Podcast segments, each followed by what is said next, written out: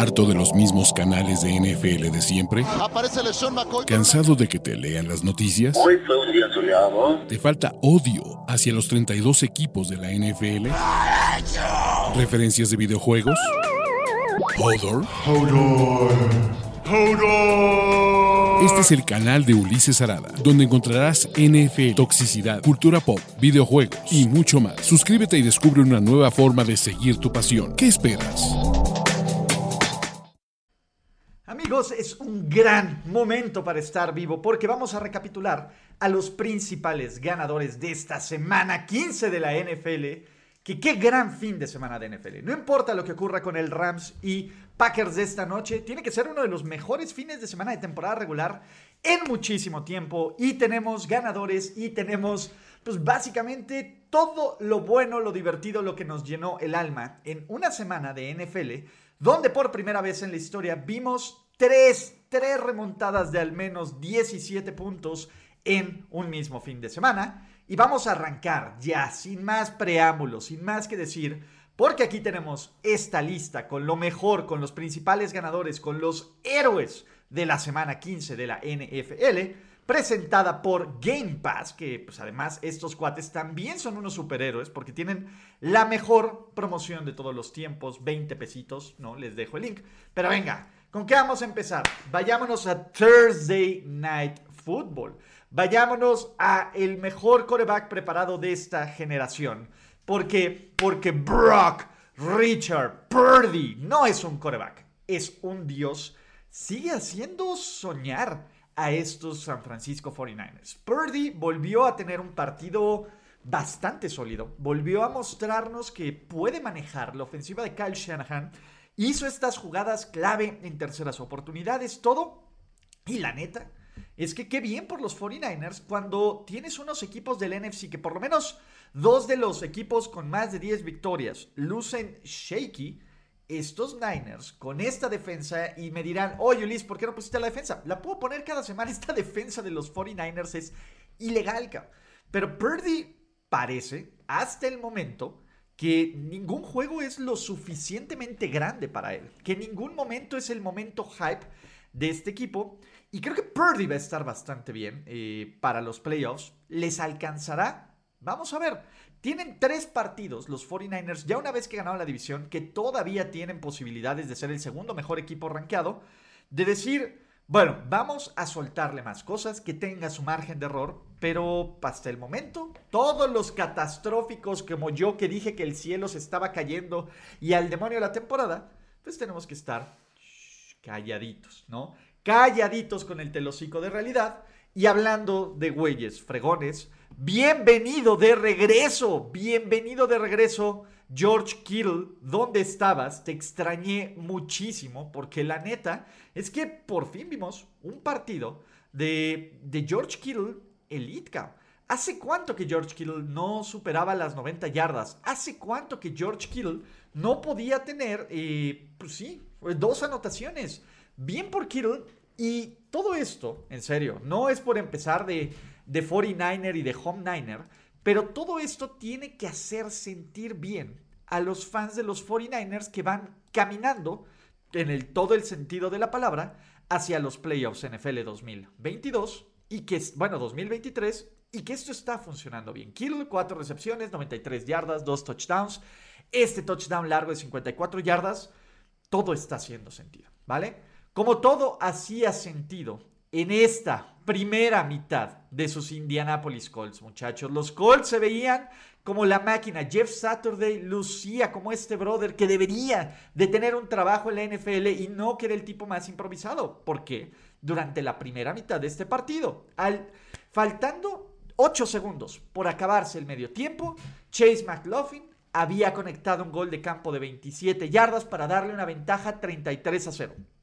Y por muy bien que jugaron los Colts, y por mucho que dominaron los Colts, sobre todo la defensiva, los equipos especiales, pues se tuvieron que conformar con algunos goles de campo. Pero hasta, y chequen esta estadística, esta es brutal.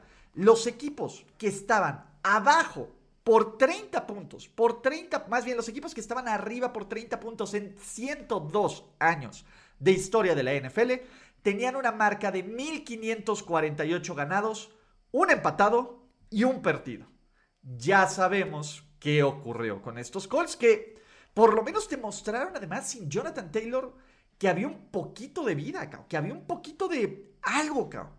Desafortunadamente, pues bueno, solo salieron a jugar una primera mitad y en la segunda mitad hicieron absolutamente todo para perder. Y aquí sí hay que hablar de los Minnesota Vikings, ¿no? Y por mucho, y los fans de los Vikings a decir, es que sigues ardido. No, cabrón, por mucho que yo he sido el principal. El principal, ¿cómo puedo decirles, muchachos? El principal detractor de este equipo, de los Minnesota Vikings, regresar de un 33-0 por toda la ayuda que te den los Indianapolis, Indianapolis Colts, también requiere de muchísimo valor de tu lado.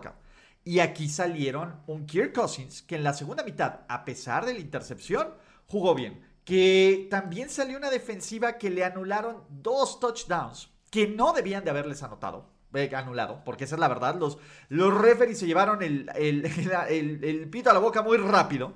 Y en general estos Vikings ni siquiera debieron de irse a tiempo extra. Me encantó la forma en la que no bajaron los, los brazos. Este speech de Patrick Peterson de solo necesitamos cinco touchdowns.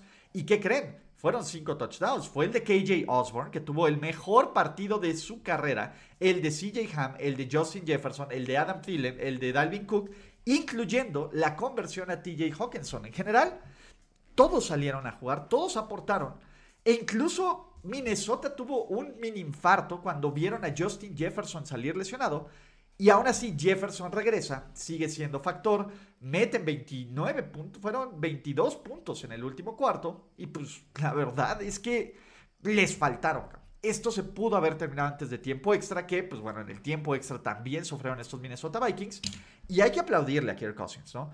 Por mucho que nos dé gracia decir, pues bueno, es lo que hay pues, al que sea lo que hay con Kirk Cousins, la verdad es que en la segunda mitad del güey se cambia el switch, se sí lanza una intercepción, pero sí también se sobrepone a errores pendejos, termina con 460 yardas por pase, cuatro anotaciones y si no lo han hecho, lean la columna de Peter King, donde Frank Reich le manda un mensaje a Kirk Cousins y le dice, ahora tú eres el embajador de esto, ahora tú eres el embajador de este gran momento y de este gran regreso, úsalo para dar el mensaje y la plataforma que quieras. Entonces, bien por sus Minnesota Vikings, que además ya están calificados a playoffs, que además ya amarraron su división y que estarán viendo qué hacer en los playoffs NFL 2022. Tenemos más ganadores, muchachos. Miles Garrett, sí. Ah, fue un partido horrible, muchachos. Sí, nos dieron un sándwich de partido cutres entre la maravilla que fue el juego de los Colts contra los Vikings y el muy entretenido Dolphins contra Bills. Pero eso no le quita mérito a sus Cleveland Brownies, que con defensiva, que frustrando a un ataque de Baltimore, que tuvo todas las oportunidades de ganar este partido, pero que no lo hizo, con entregas de balón, con fumbles, con sacks, con eh, goles de campo desviados, con malas decisiones, pero eso no es culpa de Cleveland, ¿no? Y en general, cuando necesitaban cerrar la puerta, los Cleveland Browns cerraron la puerta y dominaron este partido a la defensiva. Miles Garrett tuvo un sack y medio, pero en, jugadas back to back, básicamente le dijo a Tyler Huntley, esto no va a pasar, carnalito, esto no va a ser. Esta ofensiva fue limitada por pase a 138 miserables yardas. Y si nos ponemos netos, eh, fueron 126 yardas netas. Y sobre todo fue un equipo disciplinado. Técnicamente con 6-8, este equipo aún tiene matemáticamente posibilidades. La verdad es que en una AFC así de, de competida y con el poco margen de error que tienen, yo dudo que este equipo nos muestre algo más de lo que ya vimos, pero pues una W es una W. Case York falló dos goles de campo, Justin Tucker falló dos goles de campo. Esto pudo ser muchísimo más, muchísimo más cerrado, pero la defensiva de los Cleveland Browns lo evitó. Y quien se acaba de meter una vez más de lleno, porque vimos por lo menos un poco de vintage, un poco de, de vintage, Dios Allen fue Dios Allen, cabrón. Dios Allen dio un muy buen partido con sus Buffalo Bills. La neta es que eh, a mí que me gustó de Josh Allen, pues en condiciones poco sencillas, porque esa es la verdad, perdiendo por una anotación, porque hubo un momento del partido donde estos Dolphins en el tercer cuarto y en el último cuarto pasaron de 13-21 a 29-21. Pues Josh Allen, con 12 minutos por jugar, con toda la calma del mundo, tuvo la serie ofensiva para empatar el partido, incluyendo la conversión, que algunos de los fans de los Dolphins dirán robo, que evidentemente no fue. Y mientras el reloj expiraba, puso a Tyler Bass en una posición de un gol de campo de 25 yardas para ganar este partido. Esto es lo que hace especial a Josh Allen. Esto es cuando dependes de Josh Allen y dependes de Josh Allen de esta forma positiva, es lo que te da. Por pase, 304 yardas y 4 anotaciones. El touchdown de la segunda mitad a James Cook es una cosa brillante, pero también estúpida. El tipo parecería que no tiene el control interno del reloj, que sabe que si se acaba el reloj se va sin puntos. Y Josh Allen rola hacia la derecha. Y otra vez, porque este pase ya lo hemos visto constantemente. Te avienta esta raya que tiene menos de un 40% de probabilidades de ser completo. Pero Josh Allen también te hace los pases precisos, profundos, perfectos, preciosos. Y Josh Allen, si sigue corriendo así, va a seguir siendo el líder corredor de este equipo, porque otra vez 10 acarreos, 77 yardas, 7.7 yardas por acarreo. En algún momento esta defensiva de los Dolphins, que la verdad es que Miami no jugó mal, y, que Miami por lo menos te pudo hacer este mensaje de Ben, no somos tan cutres y tan malos como las últimas dos semanas, aunque aún no ganan en diciembre, pero la defensiva de Miami no tenía ninguna respuesta para lo que podía ser Josh Allen. Este es el Josh Allen iluminado, es el Josh Allen Gunslinger que vimos en la, en la ronda divisional en Kansas City, pero aquí aparte tiene todos estos elementos, tiene el pase, tiene, puede jugar en la nieve, puede jugar en pases profundos, puede jugar en climas eh, inclementes o en climas abiertos. Es un equipo que está hecho para eso. Es una pena lo de las bajas, pero los Buffalo Bills también amarraron su pase a playoffs. La división aún no, pero eso está cerca. Y lo más importante, se mantiene como el mejor equipo de la conferencia americana, por lo menos en cuanto a récord, para conseguir esa semana de descanso y esos playoffs en casa. Y yo sí quiero hablar bien de los Miami Dolphins. Miami pudo haber ganado este partido y ya hablaremos de por qué lo perdieron en la sección de perdedores más adelante. Así que si ustedes aún no están suscritos a este canal, no sé de qué viven, ¿no? Pero suscríbanse, háganlo ahorita que están aquí y ya aprovechen para darle like, no sean gatos, pero Miami a pesar de eso, y a pesar de que se veía como un equipo cutre las últimas semanas, sinceramente creo que estos Dolphins nos mostraron que pueden ir a Buffalo, que igual que las playeritas de, Mike McDaniel, quiero más frío, el frío no les afectó y pudieron competir tú a tú, tú a, a tú, en contra de uno de los mejores equipos de la liga. Esa es la verdad. Miami tuvo oportunidad de ganar este partido por lo menos todo lo que se vio mal en las derrotas contra San Francisco y contra los este, Chargers, aquí no se vio tan mal. ¿Cuál es el problema de Miami? Y pues, simplemente no cerrar el deal. ¿Qué me gustó? Raheem Mostert, el, el, descubrir que este equipo de Miami tiene un ataque terrestre, que es algo que debe de preocupar a Buffalo, porque creo que ese es el gran punto débil de su defensiva. Pero si pones a Raheem Mostert en una ofensiva que si de por sí ya es explosiva con Tyreek Hill, como lo vimos en el touchdown, y que por fin Jalen Waddle regresó a jugar y también anotó, pues sería un equipo bien peligroso en estos playoffs. Creo que Miami va a estar en playoffs, sobre todo por cómo se dieron el resto de los resultados y evidentemente Miami tiene un par de juegos que va a definir su futuro en playoffs, pero yo me siento mejor a pesar de la derrota con estos Miami Dolphins que hace un par de semanas. Y es momento, muchachos, de agitar esas toallas. Agiten esas toallas porque Pittsburgh aún no tiene récord perdedor. Mike Tomlin aún puede apuntar hacia las estrellas y terminar con nueve ganados y ocho perdidos. Y de la magia del gran Mitchell Trubisky, no es cierto, de la magia de una defensiva que limitó a un ataque de Carolina que por tierra lució imparable a tan solo 21 puntos, a tan solo 21 yardas, perdón, por tierra esta defensiva terrestre de los Steelers. Estos Steelers ganaron, se mantienen vivos, se mantienen vivos mágicamente y Mitchell pues le da el balón a Dionte, Mitchell le da el balón a, eh, ¿cómo se llama? Kenny Pickens, que, George Pickens, perdón, que cada partido parece que tiene una defensiva, una recepción espectacular. Y estos Steelers quieren medianamente soñar. Yo todavía creo que Pittsburgh pues, no va a calificar a playoffs, pero pues por lo menos no va a ser el, el equipo fácil.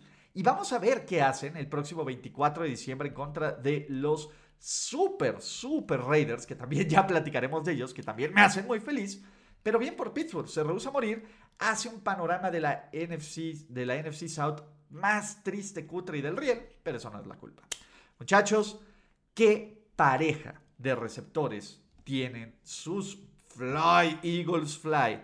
En serio, entre más ve este equipo, más me gusta, más veo que tienen una enorme cantidad. Y eso es, eso es lo que a mí me gusta. Es Filadelfia te está mostrando que te puede ganar de diferentes formas. Sí, algunos se van a quedar con las dos intercepciones, que si bien fueron terribles, no hay justificación de Jalen Hurts, están.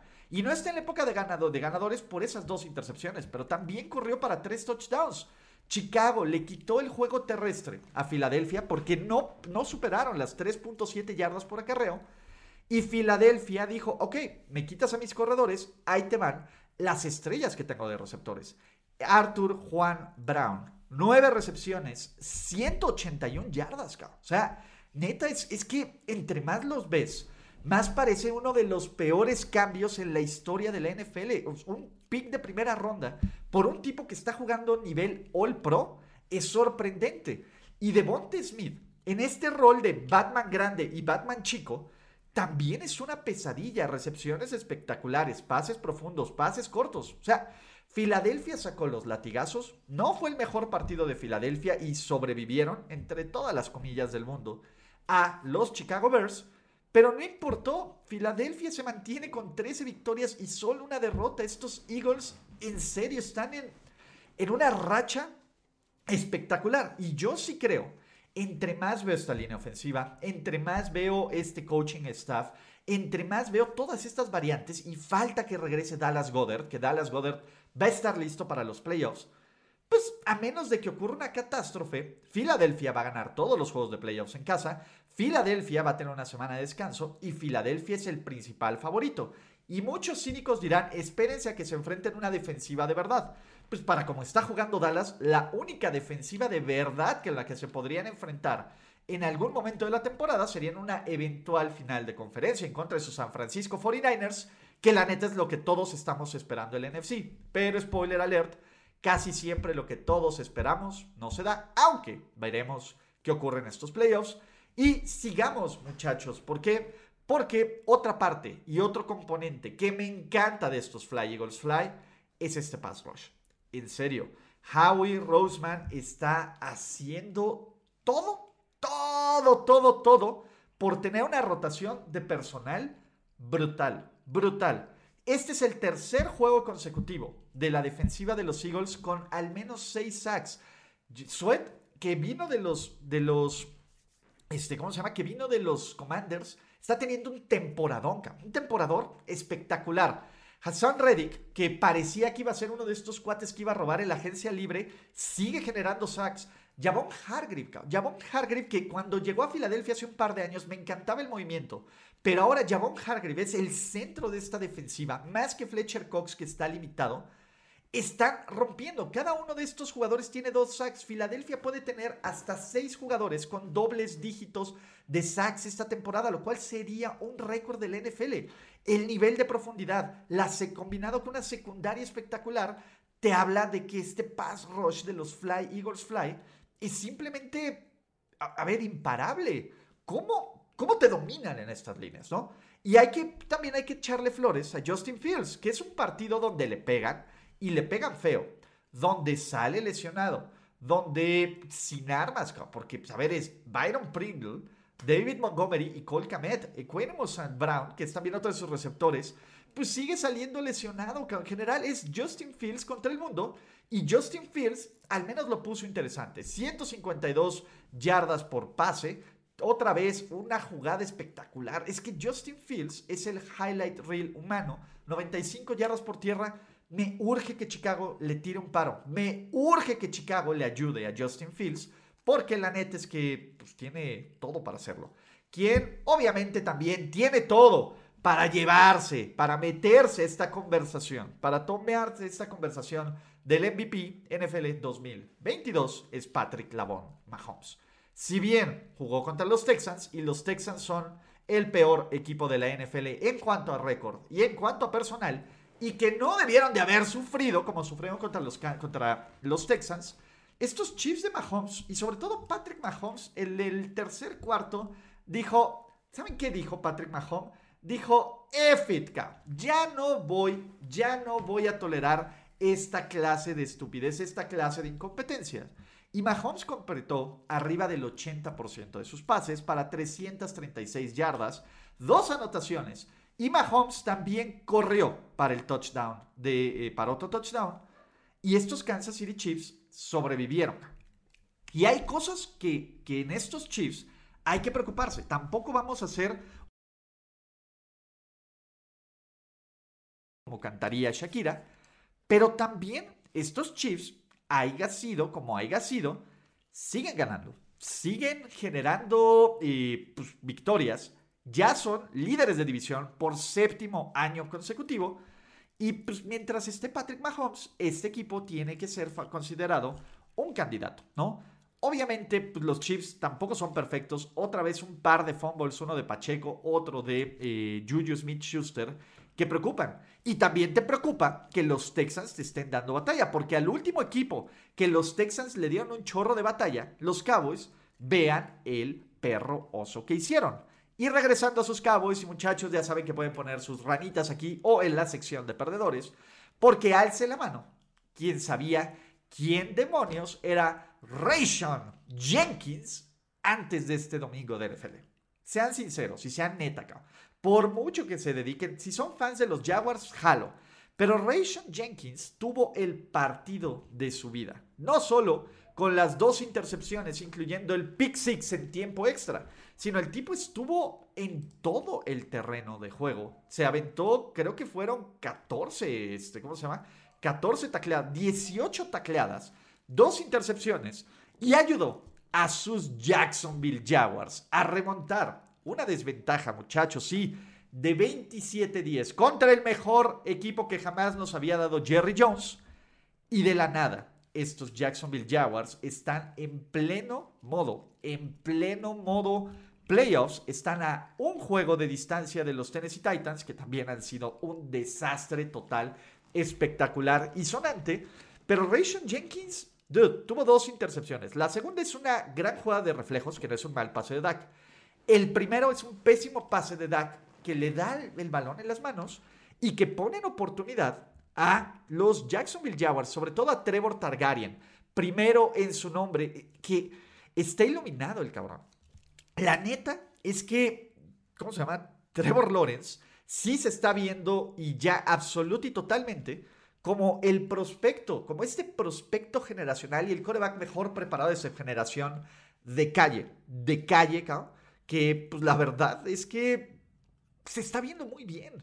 Hay momentos donde Trevor Lawrence pone unos pases, la precisión es espectacular, la calma que, que nos ha mostrado, porque esa es la neta, la calma que nos ha mostrado en momentos clave, en las últimas cuatro o cinco semanas, es para decir, aquí hay algo interesante, aquí hay un, un, un jugador especial que puedes, que puedes pues sí, construir alrededor de él. Y sobre todo, la fortaleza mental, porque Lawrence tiene un fumble terrible y estuvo a punto de entrar en los perdedores por ese fumble. El fumble que tiene en los últimos, que serán? Tres minutos del partido, cuando Jacksonville buscaba darle la vuelta al, partido, al, al marcador, dices, güey, no puedes hacer eso. Pero se sobrepuso, pero encontró esta forma de mantener y de hacer jugadas en cuartas oportunidades y en terceras oportunidades y de poner estos Jaguars en posición de empatar y en posición de ganar. Y en las últimas semanas tiene 16 touchdowns y solo una intercepción. Y cuando decimos, güey, es que vengo de ver el mejor partido de Trevor Lawrence de su carrera, vienes de ver ahora otra vez el mejor partido de Trevor Lawrence de su carrera. 318 yardas, 4 anotaciones, eh, una intercepción, que sí fue su culpa, pero el tipo pues está iluminado y lo está haciendo con los Say Jones y con los Christian Kirks y con los Ivan Ingrams y con los Marvin Jones del mundo, cap. Tampoco es que digas, oye, es que el cuerpo de receptores que tiene es espectacular. No, cap.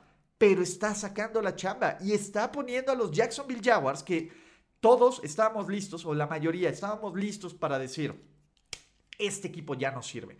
A la goma, vamos a pensar en 2022, 23 no, cabrón, están por ahí. Y el genio ofensivo Doug Peterson también merece kudos y créditos, como también lo merece Say Jones, cabrón. O sea, cuando le ganan a los Ravens, yo lo puse aquí, Say Jones está jugando como un MVP, ¿no? O como un Jerry Rice. Say Jones volvió a tener este partido dominante donde parecía que tenía pegamento en las manos. Ocho targets, seis recepciones, 109 yardas y tres anotaciones. O sea, abusó de una defensiva secundaria de Dallas, que pues la neta es que también fue una mugre, ¿no? Y ya platicaremos de esa defensiva de Dallas, pero Say Jones está reviviendo su carrera. Say Jones se está mostrando como un jugador viable en esta ofensiva de los Jaguars que, pues en general, lo está haciendo bien. Sí, Travis Etienne e-, es un playmaker, pero por favor, brother, agarra el perro balón con las dos manitas y deja de fablear, ¿no? Hablando de, jugadores que se rehusan y de equipos que se rehusan a morir, que también están bien pinches cutres, cabrón. Pero pues eso no es problema, porque tuvimos Cutre Bowl entre los Atlanta Falcons y los New Orleans Saints. ¿Qué hay de destacar de aquí de ganadores, muchachos? Uno, las aspiraciones de playoffs en Nueva Orleans. O sea, sí, de la mano, del brazo del gran Tyson Hill, del brazo del gran, eh, pues sí, Andy Dalton, con una defensiva medianamente brillante, pues la neta es que New Orleans gana. New Orleans está a un juego de la división, aunque tiene el criterio de desempate en contra con sus Tampa Bay Buccaneers, pero los Tampa Bay Buccaneers no están seguros de absolutamente nada. Y los New Orleans Saints todavía están a tres semanas vivos para calificar a los playoffs NFL, como también lo están los Falcons. ¿Por qué? porque Deux es máquina, muchachos. Los Atlanta Falcons, una vez más, choquearon el play calling. ¿Por qué estás metiendo a Felipe Franks? No lo sé. No sé en qué está pensando Mike Smith, pero el plan de juego pensamos que iba a ser algo diferente y no, fue correr, correr, correr, correr. Tyler Algier, eh, que es corredor novato, pues la verdad es que está mostrando ser este gran complemento y este gran one-two punch, con lo que también es Cordagoat Patterson fueron 139 yardas, una anotación y en el juego terrestre, pues la neta es que aportó menos 3 yardas, así que no, no te pudo ayudar mucho. Pero en general estos Falcons, dude, ahí están. Levitando es horrible, cabrón. Es horrible, pero eso no le quita nada a Tyler Alleger, ¿no? A quien hay que darle más crédito, por favor, es al Tioda. Y si bien la victoria tuvo sus detalles, si bien no tomó los malditos puntos cuando debía haberlos tomado, y si bien tuvimos una gran jugada de equipos especiales, que también estuve a punto de poner a Khalil Raymond como uno de estos ganadores, y también debería estar, quiero destacar la actuación de la defensiva terrestre de los Detroit Lions, porque si bien la defensiva eres malísima, la defensiva terrestre hizo una chamba espectacular, espectacular. Y uno no pensaría en una buena defensiva terrestre y los Detroit Lions. Pero en todo el partido, los Jets tuvieron más de 20 acarreos y ningún acarreo fue de más de 6 yardas. En general, los Jets tuvieron abajito de los 3.5 yardas por acarreo. Detroit controló esa parte del partido y obligó a Zach Wilson a uno, hacer unas jugadas maravillosas e increíbles y unas plegarias, que también eso habla mal de la defensiva aérea de los Lions, pero Detroit está haciendo que sus rivales sean unidimensionales. Y eso de hacer que sus rivales sean unidimensionales le tira paro a la defensa. Y el ataque no fue la mejor tarde del ataque de los Detroit Lions, ¿no? Recuerden, ganan 20-17, pero pues 7 puntos son por equipos especiales. Pero Detroit encontró la forma de sacar partidos que solía perder. En esta cuarta oportunidad y uno, el diseño de jugada fue muy bueno y una cuarta y pulgadas se convierte en un touchdown de 51 yardas. Jared Goff, si bien se quedó corto en algunos pases, tampoco fue factor para que su equipo perdiera. Y los Detroit Lions con este récord de 7-7 son muchísimo mejor que los Commanders, son muchísimo mejor que los Giants. Y la verdad es que para, por lo menos por fines de entretenimiento, los queremos ver en los playoffs NFL 2023. Como, no, a los Broncos no los queremos ver, eh, en uno de los juegos más soporíferos de toda la semana, porque la es que estuvo cutrezón, Justin Simmons y sus Denver Broncos, ¿no? Y con dos intercepciones de Justin Simmons a Tracy McSorley y todo esto, pues los Broncos ganaron, cabrón. Los Broncos superaron la barrera de los 20 puntos y hacen que el pick de los Seattle Seahawks sea más cutre, cabrón, ¿no?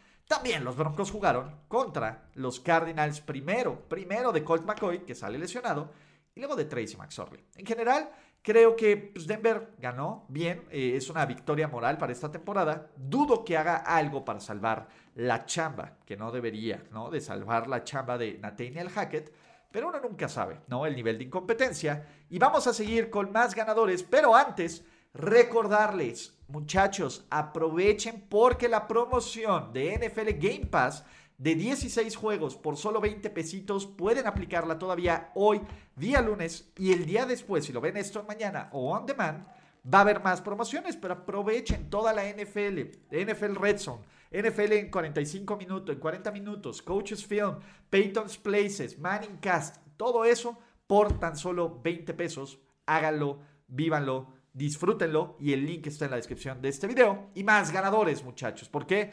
Porque Justin James Watt me hace feliz. Justin James Watt salió a jugar, cabrón. Y qué bueno, cabrón. O sea, por fin Justin James Watt se ve sano. Por fin Justin James Watt se ve como alguien que puede marcar esta diferencia. También habla muy mal de la línea ofensiva de los Broncos. Y el tema es, digo, muchos fans de los Cardinals dirán, ¿ya para qué?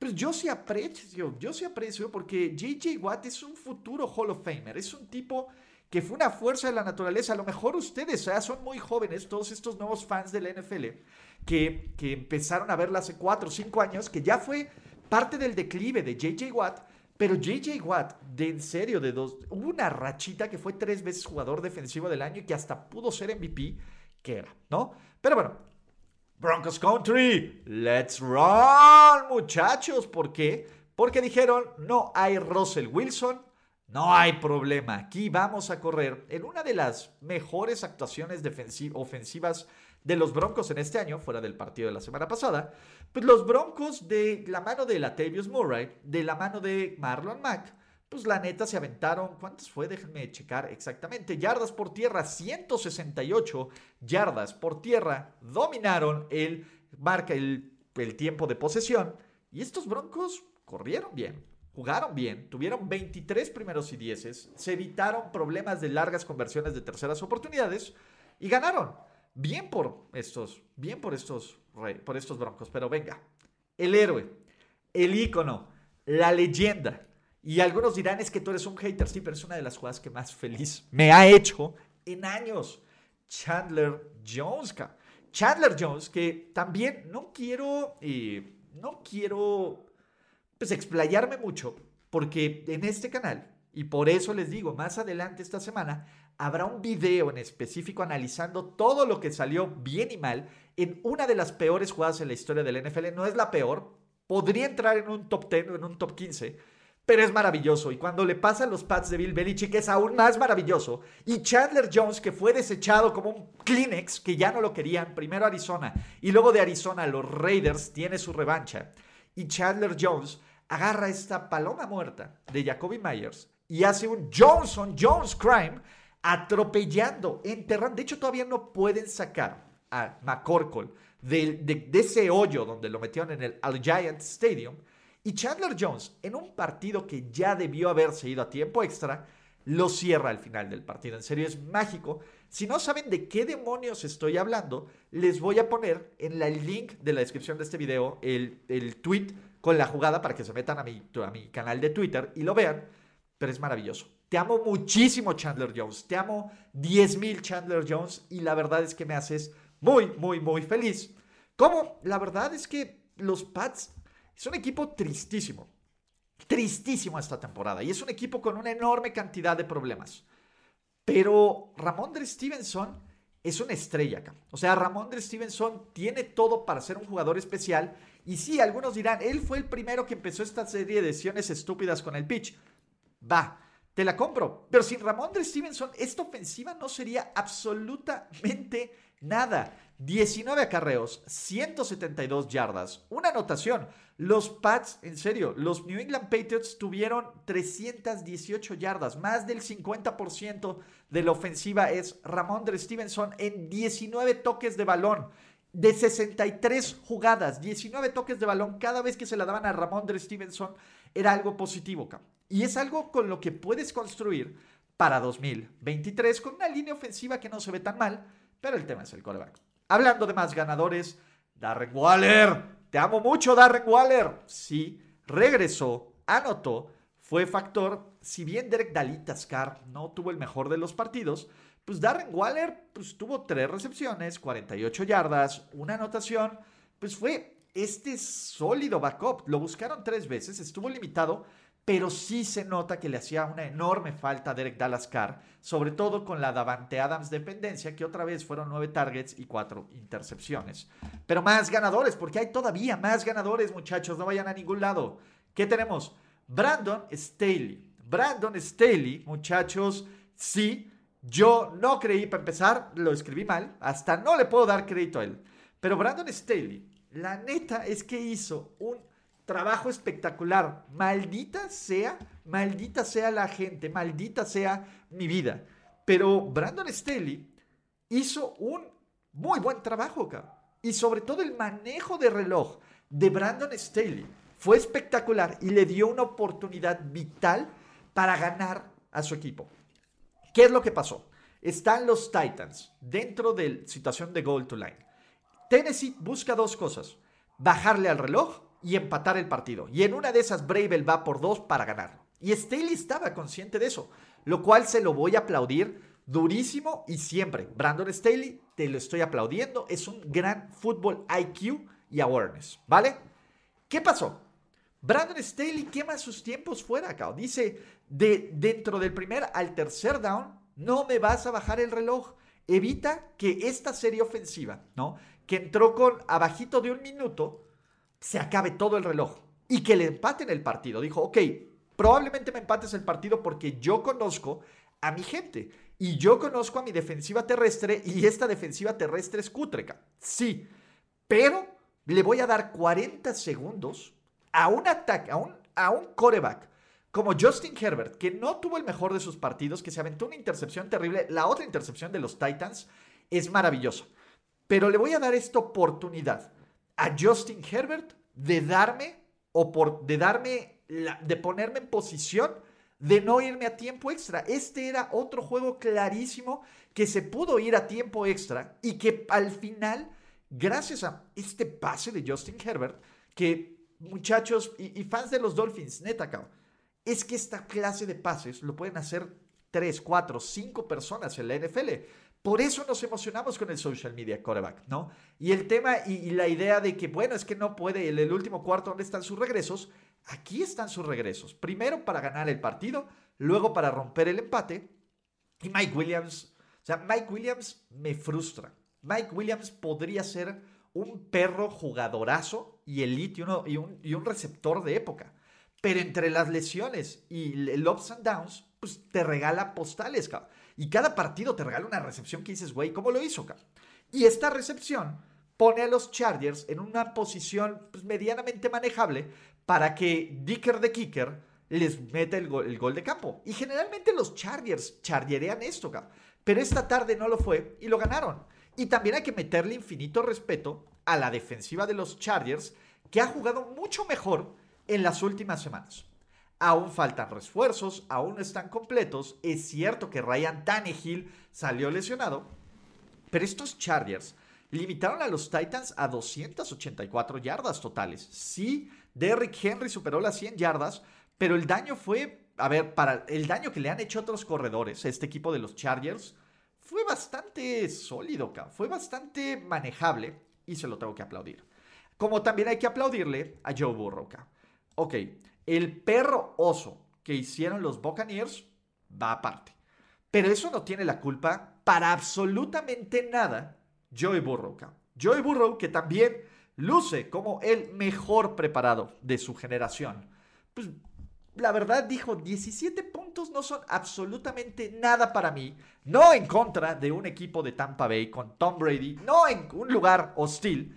Y Joe Burrow, cuando su juego terrestre no le dio ni 55 yardas, se agarró los tanates, superó una intercepción tempranera y puso cuatro pases de anotación, poniéndolos a llamar Chase, a Tyler Boyd, a Wilcox, que es el Tyrant suplente, a T. Higgins. Y, y, a mí lo que más me gusta de Joe Burrow es esta calma con la que operó total y absolutamente y con la que sabía que no podía no anotar touchdowns en estas oportunidades extra que le dio tanto su defensiva como los Buccaneers. Y así, de la nada, con una mano en la cintura y con la otra, ya saben dónde, borró una desventaja de 17 puntos y ganó 34-23 para que los Bengals sean líderes en este momento de su división y luzcan como uno de los equipos más peligrosos del NFL. El juego nos urge este Bills contra Bengals, ¿no? Para terminar, los héroes de la noche, Kayvon Thibodeaux qué partido de Kayvon Thibodeaux. Sí, se quedarán con el fumble strip sack, pero la jugada más sorprendente que yo vi de Kayvon Thibodeaux es en este acarreo, faltando unos minutos por acabarse el partido, donde Taylor Heineke decide correr y decide, pues sí, voy a lograrlo y voy a entrar a la zona de anotación. Kayvon Thibodeaux estaba en cobertura y Kayvon Thibodeaux es el que baja completamente a hacer la tacleada, cabrón. De ahí vino una catástrofe tanto de operación de los, de los commanders como de referees. Y esa fue la jugada que evitó la posibilidad de que los commanders empataran y de que los Giants se pusieran en una posición muy sólida, muy, muy sólida, para amarrar un boleto de playoffs.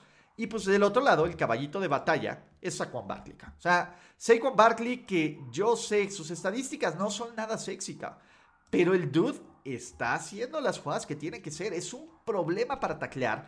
Ayuda a los Giants a pues, robar, a, a, milking the clock. Fueron 18 carreos, 87 yardas, una anotación. Y por pase también aplicó para 33 yardas. Barkley, pues sí, ayudó a que estos, eh, a que estos Giants sobrevivieran y sobre todo tuvieran esta serie ofensiva, la serie ofensiva de 93 yardas, que que fue la que le da la vuelta a este partido, ¿no? Que termina también con 97 yardas, no 93, 97 yardas de 18 jugadas, que termina con este acarreo de 3 yardas y que pone el partido 14-3, suele ser la diferencia. Y bien por sus New York Giants, que han sido tan ninguneados como mí, para mí, y me dan un telocico de realidad. Y con eso, muchachos, estos son los principales ganadores de esta semana 15 de la NFL utilicen los comentarios para decirme quién faltó, quién sobró, a quién debería poner, qué les parece que meta stickers y luego voy a también meter drops de audio. ¿Les gusta este formato? Y no olviden suscribirse y activar sus notificaciones porque vienen perdedores más tarde en este video. Vamos a analizar la jugada de Chandler Jones y también voy a hacer un análisis de cómo se dio el comeback más grande en la historia de la NFL. Mi nombre es Ulises Arada, gracias por estar en este canal y nos vemos a la próxima. Chao. Gracias por escuchar el podcast de Ulises Arada. No, God! No, God, please, no, no. Esperemos que tus oídos no hayan sangrado tanto. Te esperamos en la siguiente emisión y no olvides suscribirte en tu plataforma favorita como Spotify, iTunes o Google Podcast. Hasta la próxima. Now, give me money. Or I shoot him, and I shoot all you motherfuckers.